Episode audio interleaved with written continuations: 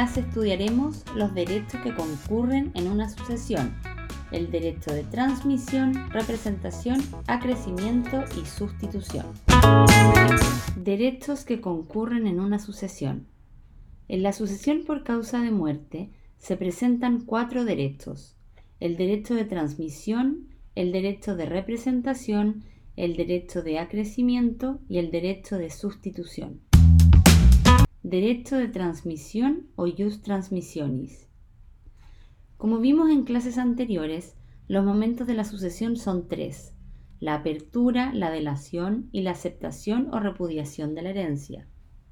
La apertura es el hecho jurídico constituido por la muerte de una persona que provoca efectos jurídicos consistentes en que permite a los herederos hacer posesión de los bienes porque han pasado a su propiedad. Por su parte, la delación es el actual llamamiento que hace la ley para aceptar o rechazar la asignación. Este llamamiento se produce un momento después de la apertura. Y por último, la última etapa consiste en el derecho de los herederos de aceptar o repudiar la asignación. Retomando, una vez deferida la asignación, el asignatario tiene el derecho de optar si acepta o repudia la asignación, pudiendo ocurrir tres situaciones. Primero, que el asignatario acepte la asignación y luego fallezca, en ese caso los bienes que constituyen la asignación ingresan a su patrimonio y se transmiten por causa de muerte a sus herederos. Segundo, que el asignatario repudie la asignación y luego fallezca. En ese caso se entiende que nunca fue asignatario y por consiguiente nada transmite a sus herederos. Tercero, el asignatario no se pronuncie acerca de si acepta o repudia la asignación. En ese caso, el asignatario transmite a sus herederos la facultad de aceptar o repudiar la asignación y aquí es donde tiene lugar el derecho de transmisión. Así lo explica el artículo 957 del Código Civil que señala, si el heredero legatario cuyos derechos a la sucesión no han prescrito fallece antes de aceptado o repudiado la herencia o legado que se le ha deferido, transmite a sus herederos el derecho de aceptar o repudiar dicha herencia o legado, aun cuando fallezca sin saber que se le ha deferido. Agrega en su inciso segundo, no se puede ejercer este derecho sin aceptar la herencia de la persona que lo transmite. Concepto del derecho de transmisión. El derecho de transmisión se puede definir como la facultad que tiene el heredero para pronunciarse sobre el derecho de opción que tenía el causante, siempre que haya aceptado la asignación del difunto y que éste haya fallecido sin aceptar o repudiar una asignación. En otras palabras, consiste en la transmisibilidad del derecho de opción una vez deferida la herencia cuando el asignatario fallece sin haberse pronunciado. Personas que intervienen en la transmisión. El primer causante es la persona que deja una asignación, ya sea herencia o legado, a un asignatario.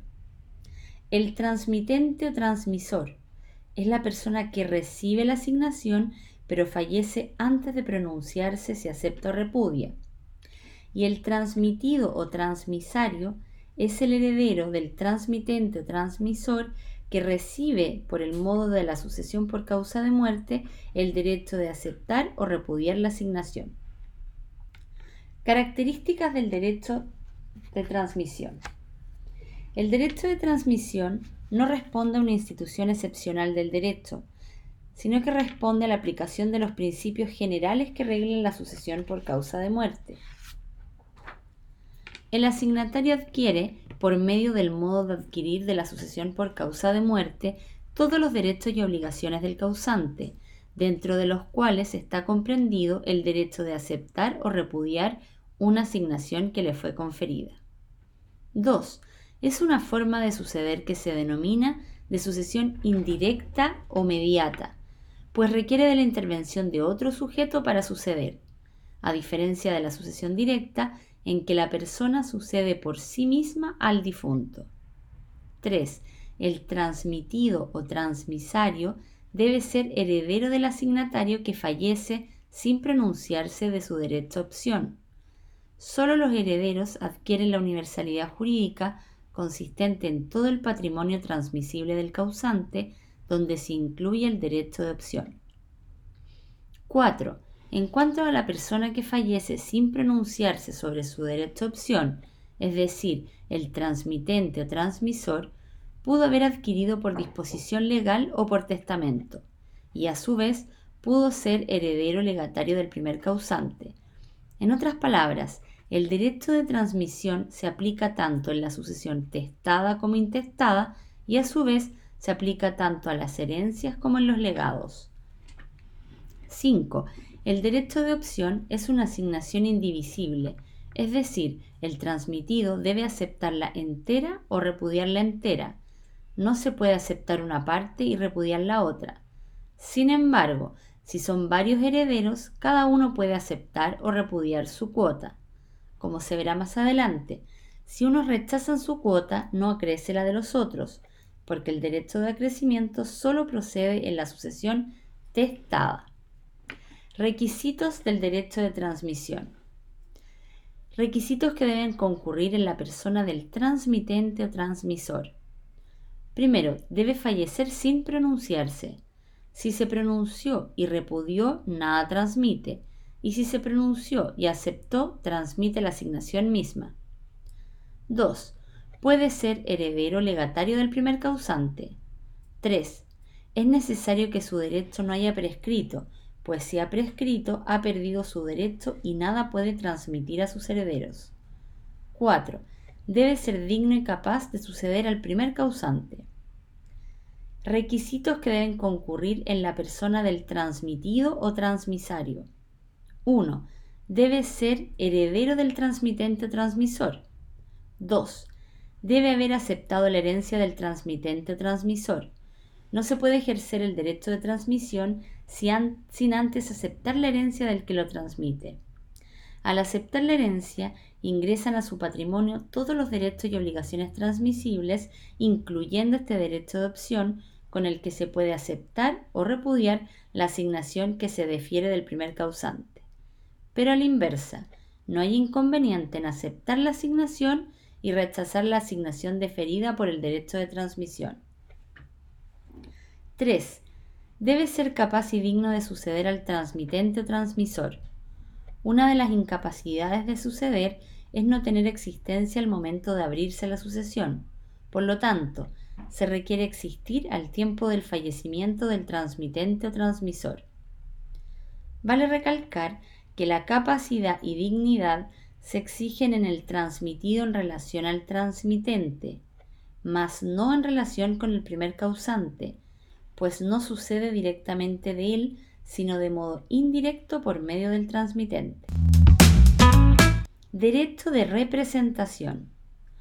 Como dijimos anteriormente, se puede suceder de dos maneras, de manera directa y de manera indirecta.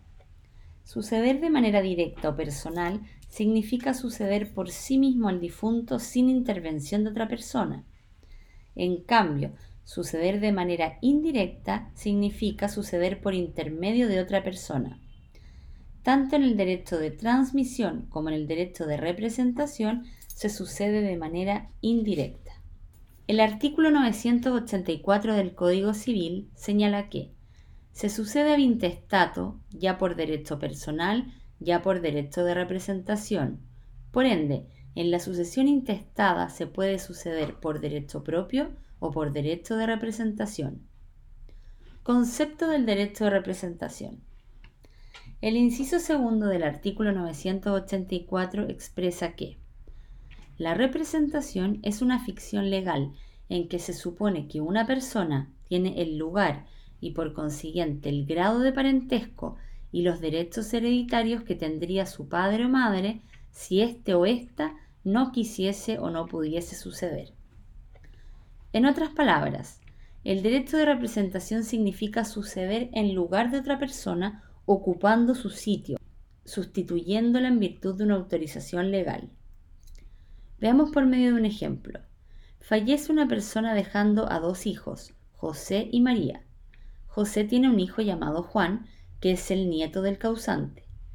Pero José fallece antes que su padre. Y por ende su hijo Juan sucede en representación de su padre. De este modo la hija del causante, María, sucede de manera personal y su nieto Juan por medio de representación. Aclaraciones del derecho de representación. Primero, es una ficción legal porque supone que una persona ocupa un lugar y tiene un grado de parentesco que en realidad no tiene. En el ejemplo dado, el nieto pasa a ocupar el lugar y grado de parentesco que ha tenido su padre fallecido compartiendo la herencia con su tío. El nieto sustituye el lugar que ocuparía su padre. Segundo, la justificación del derecho de representación es por justicia y para evitar perjuicios en herederos que son cercanos al causante. Se entiende que el afecto a los nietos es tan fuerte como la que se tiene a los hijos, por lo que no sería justo que no participaran de la herencia. Si no mediara la representación, podría ocurrir que los nietos, cuyos padres fallecieron con anterioridad al abuelo, serían excluidos de la herencia, llevando toda la herencia los hijos del causante o incluso, si no tuvo hijos, los ascendientes o hermanos del causante. Tercero, no se debe confundir este derecho de representación con la representación que se habla en los actos jurídicos.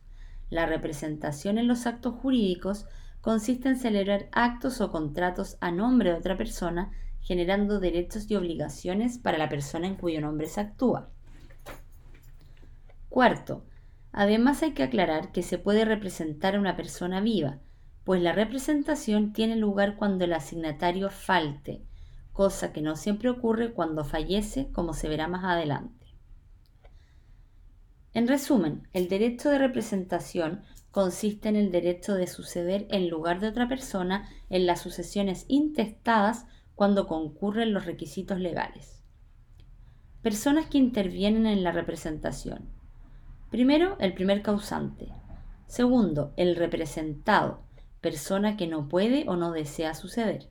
Tercero, él o los representantes, el descendiente del representado que ocupa su lugar para suceder al primer causante. Requisitos del derecho de representación. 1. Debe tratarse de una sucesión intestada. 2. Debe faltar el representado. 3.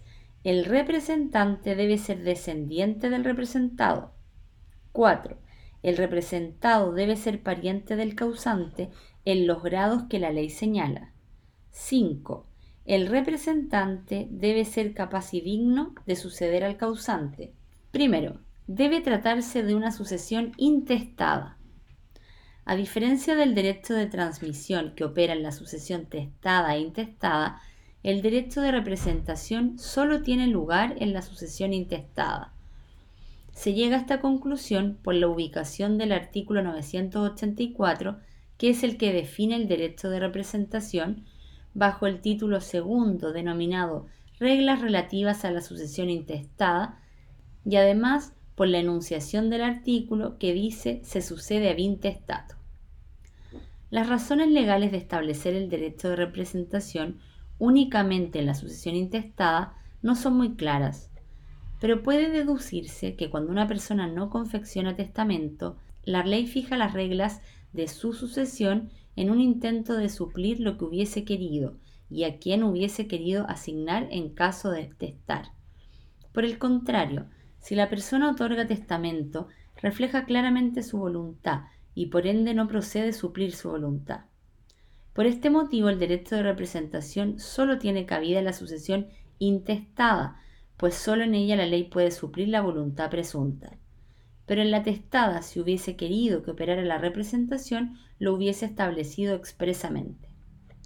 De todas maneras, este fundamento es cuestionable, porque el testador no puede ponerse en todas las eventualidades como que fallezca un hijo o sea declarado incapaz. Consecuencias del primer requisito, esto es que la representación opera en la sucesión intestada. Se diferencia del derecho de transmisión que opera en ambas sucesiones. No se pueden adquirir legados por representación, pues los legados suponen la existencia de un testamento. Para que opere la representación en la sucesión testada, se requiere que el testador lo señale expresamente. Excepciones aparentes. Estas excepciones abren la posibilidad que el derecho de representación tenga cabida también en las sucesiones testadas, pero en realidad son meras excepciones aparentes porque en ambos casos se aplican las reglas de la sucesión intestada donde siempre rige el derecho de representación. En el primer caso, las asignaciones testamentarias dejadas indeterminadamente a parientes. Según las reglas de sucesión intestada, si el testador señala que deja sus bienes indeterminadamente a sus parientes, la ley interpreta su voluntad y aplica los órdenes sucesorios. Por consiguiente, opera el derecho de representación. Pero es una excepción aparente, porque pese al otorgamiento de un testamento, la voluntad es tan genérica y poco definida que la ley aplica las normas de la sucesión intestada donde tiene cabida el derecho de representación. Y en el segundo caso, las legítimas. En las legítimas rigen las normas de sucesión intestada, por ende claramente se aplica el derecho de representación. El artículo 1183 del Código Civil señala que los legitimarios concurren y son excluidos y representados según el orden y reglas de la sucesión intestada. Por ende, si el testador asigna la legítima a un legitimario y éste falta, se aplican las normas de la sucesión intestada donde rige el derecho de representación. En síntesis, en ambos casos se aplican las normas de la sucesión intestada donde tiene cabida el derecho de representación. Segundo requisito para que opere el derecho de representación. Debe faltar el representado. El representado debe faltar, bien sea porque no quiere o no puede suceder. No quiere suceder en caso que repudie la herencia. No puede suceder en caso que fallezca antes del causante, pero también en caso de encontrarse vivo, pero es incapaz, indigno o si es desheredado. En estos casos, la ley admitió la procedencia de la representación porque no le pareció justo que los hijos fueran castigados por los actos de sus padres. Vale destacar que si bien el desheredamiento implica el otorgamiento de testamento, tiene por finalidad privar del todo o parte de la legítima a un legitimario. Como ya se dijo, las legítimas se regulan por las reglas de la sucesión intestada donde procede la representación. Tercero, la representación solo opera en la descendencia, pero no en la ascendencia. Para que proceda el derecho de representación, es necesario que el representante sea descendiente del representado el derecho de representación solo tiene lugar en la descendencia, jamás en la ascendencia. Entre los ascendientes se aplica la regla de que el pariente de grado más próximo excluye al más lejano. Por ejemplo, al fallecimiento del causante, deja a su madre viva, pero su padre falleció con anterioridad. Su madre lleva toda la herencia y no opera el derecho de representación en favor del padre, por ende sus abuelos nada reciben. Es importante destacar que nuestra legislación no limita la representación de los descendientes, por lo tanto puede representar el hijo, el nieto, el tataranieto, etc. Es infinita. Esto es importante porque puede ocurrir que parientes que se consideran más lejanos excluyan a otros más cercanos. Por ejemplo, al fallecimiento del causante deja un nieto, padres y hermanos, por derecho de representación, el nieto viene a ocupar el lugar de su hijo y por ende excluye a todos los demás órdenes sucesorios. 4. El representado debe ser pariente del causante en los grados que la ley señala.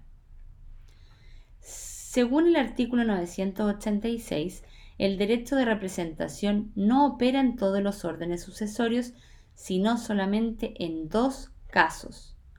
A en la descendencia del causante, es decir, si falta el padre lo representa el hijo. B. Y en la descendencia de los hermanos del difunto, es decir, si se aplica el tercer orden sucesorio, porque no hay hijos ni cónyuge y falta uno de los hermanos, su descendencia lo representará.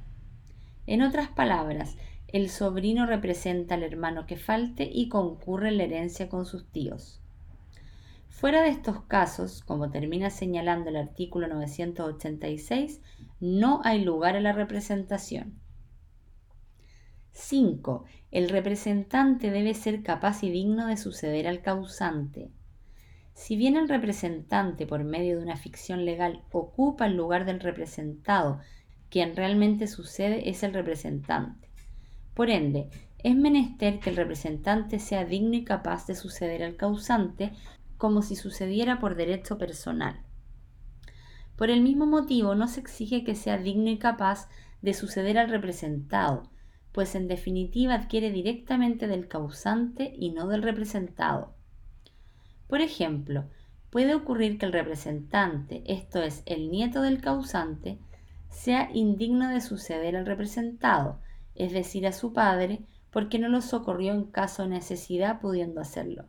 Y esta causal de indignidad fue solicitada por un asignatario y concedida por el tribunal.